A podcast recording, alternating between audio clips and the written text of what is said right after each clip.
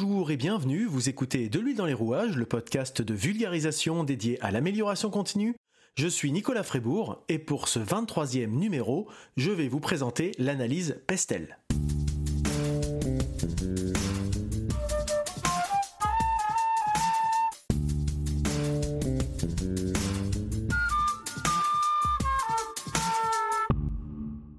Alors le pestel, qu'est-ce que c'est que cette chose encore? Alors ce qu'il faut savoir, c'est que l'environnement macroéconomique a forcément une influence sur l'activité d'une entreprise.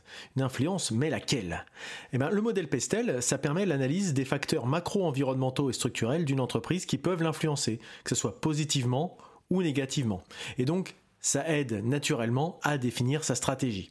Je l'avais évoqué dans l'épisode concernant le SWOT, parmi les outils d'analyse permettant de réaliser ce SWOT justement, et c'est complémentaire également au modèle des 5 forces de porteur. Euh, j'y reviendrai dans un prochain numéro. Alors le modèle Pestel, l'analyse Pestel, c'est encore un acronyme. L'acronyme les PESTEL ont une signification, donc P pour politique, E pour économique, S pour sociologique, socio-culturel, ça dépend, on en trouve un petit peu les deux, T pour technologique, E pour environnemental, L pour légal. Par politique, on entend euh, l'aspect euh, stabilité politique, stabilité gouvernementale, la politique fiscale, la protection sociale, ce type de, sujet. Dans l'économique, on a les sujets d'évolution euh, de taux de croissance, de taux d'intérêt, de politique monétaire, de l'inflation forcément, du chômage, etc., etc. Sous l'aspect sociologique, on trouve la démographie, la façon dont sont distribués les revenus, la mobilité sociale, la façon dont les gens consomment, le niveau d'éducation, euh, le rapport au travail, au loisir et d'autres choses de ce type. Sous l'angle technologique, on aborde l'évolution des tendances technologiques, les dépenses publiques en RD, les investissements sur la technologie, les brevets, les découvertes, euh, et tout ce champ lexical finalement qu'on peut retrouver sous l'angle technologique. Le E pour environnemental, c'est vraiment ce qui touche à l'environnement, le côté écologique. Euh, puisque c'est euh, la protection de l'environnement, le traitement des déchets, la consommation de l'énergie, vraiment ce, type d'approche, puisque la partie législative de l'environnement est plutôt dans le dernier item qui est l'item légal, le L de légal, donc le droit du travail, la législation sur la santé, les normes de sécurité, le droit de l'environnement bien sûr, et tout ce qui rentre sous les aspects légaux et réglementaires. Voilà donc la signification de l'acronyme PESTEL, donc je le rappelle, politique, économique, sociologique, technologique, environnemental et légal. Et tout cela nous permet de mener une analyse qui aboutira à une approche stratégique. Alors comment fait-on concrètement pour mener une analyse PESTEL? Ça n'est pas tant un outil qu'une méthode finalement. Pestel, finalement, l'acronyme, c'est surtout un moyen mnémotechnique pour se souvenir des facteurs structurels à considérer. Donc ceux que je viens d'énumérer, bien sûr, juste avant. Donc c'est finalement une liste de contrôle qui ne permet de n'oublier aucune des six grandes dimensions et ça évite logiquement de passer à côté d'une évolution majeure de l'environnement d'une entreprise. Alors l'analyse Pestel constitue généralement la première étape d'une analyse stratégique au niveau d'un domaine d'activité stratégique. Mais cette analyse Pestel, ça ne doit pas se limiter à une simple liste. Ça doit se conclure par l'identification des facteurs les plus structurants pour le marché, que l'on appelle les variables pivots. Et le croisement des évolutions possibles des variables pivots, ça permet de définir des scénarios potentiels d'évolution du marché. Et donc euh, concrètement, pour réaliser un modèle Pestel, on prend chacun des six thèmes que j'ai évoqués tout à l'heure, qu'on place dans un tableau, dans la colonne suivante, on indique pour chaque thème tous les facteurs d'influence identifiés pour ce thème qui semble avoir un impact positif ou négatif pour l'activité considérée. Et donc cette étape d'identification des facteurs d'influence, euh, ça se fait sous forme de brainstorming ou de remue-ménage, euh, durant laquelle il ne faut vraiment pas se limiter. L'objectif étant vraiment d'avoir une liste exhaustive que je ne peux pas fournir. Voilà, par exemple, je peux vous donner quelques exemples dans la politique, j'en ai déjà cité tout à l'heure. Euh, mais euh, ça va dépendre forcément de votre domaine d'activité, de votre secteur euh, géographique, de votre volonté stratégique, etc., etc. Et chacun n'a pas forcément les mêmes problématiques selon que vous soyez en France, à l'étranger. Les réglementations changent, la politique change, le tissu socio-économique n'est pas le même, et vos facteurs d'influence ne vont forcément pas être les mêmes. Mais voilà, c'est cet état d'esprit qu'il faut avoir en tête quand on veut faire cette liste exhaustive d'identification des facteurs d'influence. Et enfin, euh, la dernière colonne, le dernier, le dernier critère euh, que vous allez retrouver dans votre, dans votre tableau si vous faites un, modèle Pestel, c'est une colonne de cotation pour mesurer l'impact de chaque composante qu'on vient de citer euh, et qualifier chacun de ces facteurs en opportunité ou menace. Et pour ça, on les note de 1 à 5, 1 ayant un impact faible sur votre activité, 5 ayant un impact fort. Pour cette cotation, attention à ne pas se laisser influencer par la conjoncture et bien rester sur les tendances de moyen ou de long terme. Sinon, on ne fait pas de la stratégie, mais on fait de la tactique. C'est la façon de s'inscrire dans le temps qui est complètement différente et on n'atteint pas les mêmes objectifs quand on veut faire de la stratégie qui est du long terme et de la tactique qui est plus à s'adapter à un contexte ponctuel.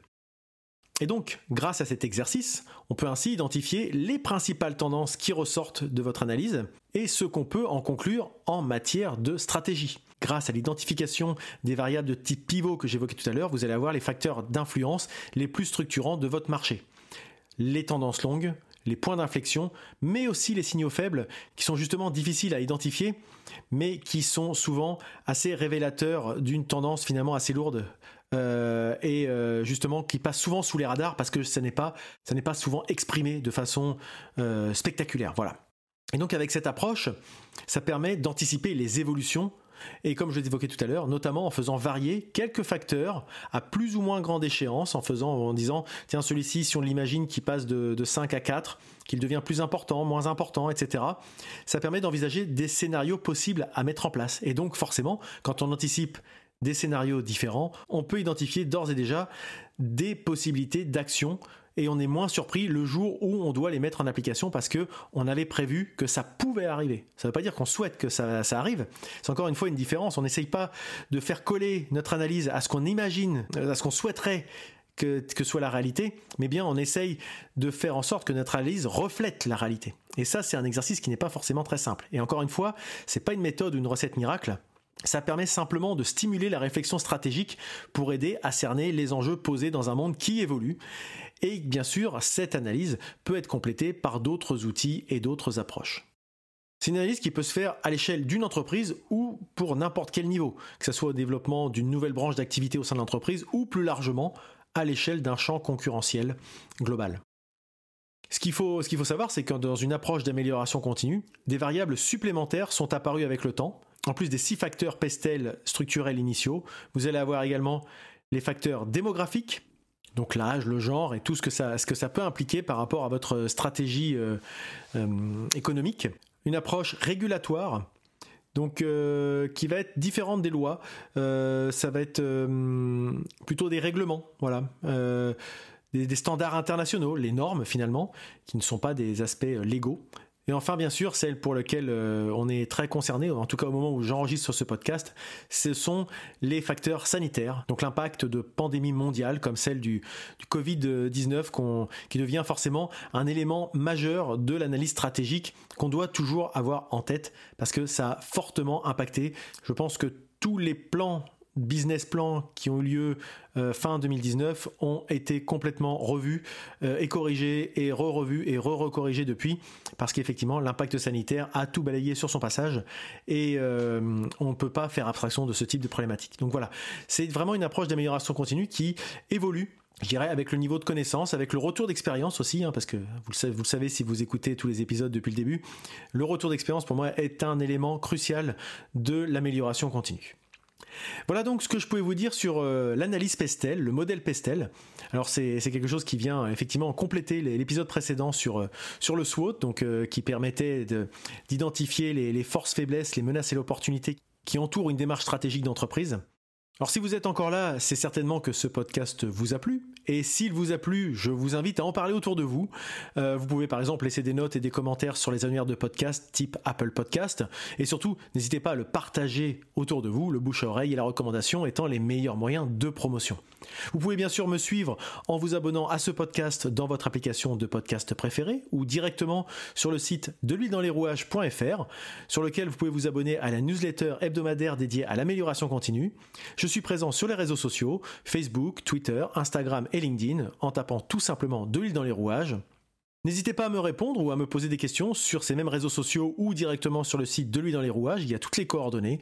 Ainsi, vous pourriez euh, me présenter des sujets que vous souhaiteriez que j'aborde ou, que j'apporte des éclaircissements sur des thématiques ou du vocabulaire euh, utilisé ou si vous souhaitez par exemple qu'on fasse un petit focus sur des problématiques que vous rencontrez et que vous considérez, comme il m'arrive moi régulièrement de le faire, de penser qu'en réfléchissant à plusieurs sur un problème, on a de meilleures chances pour arriver à trouver des solutions.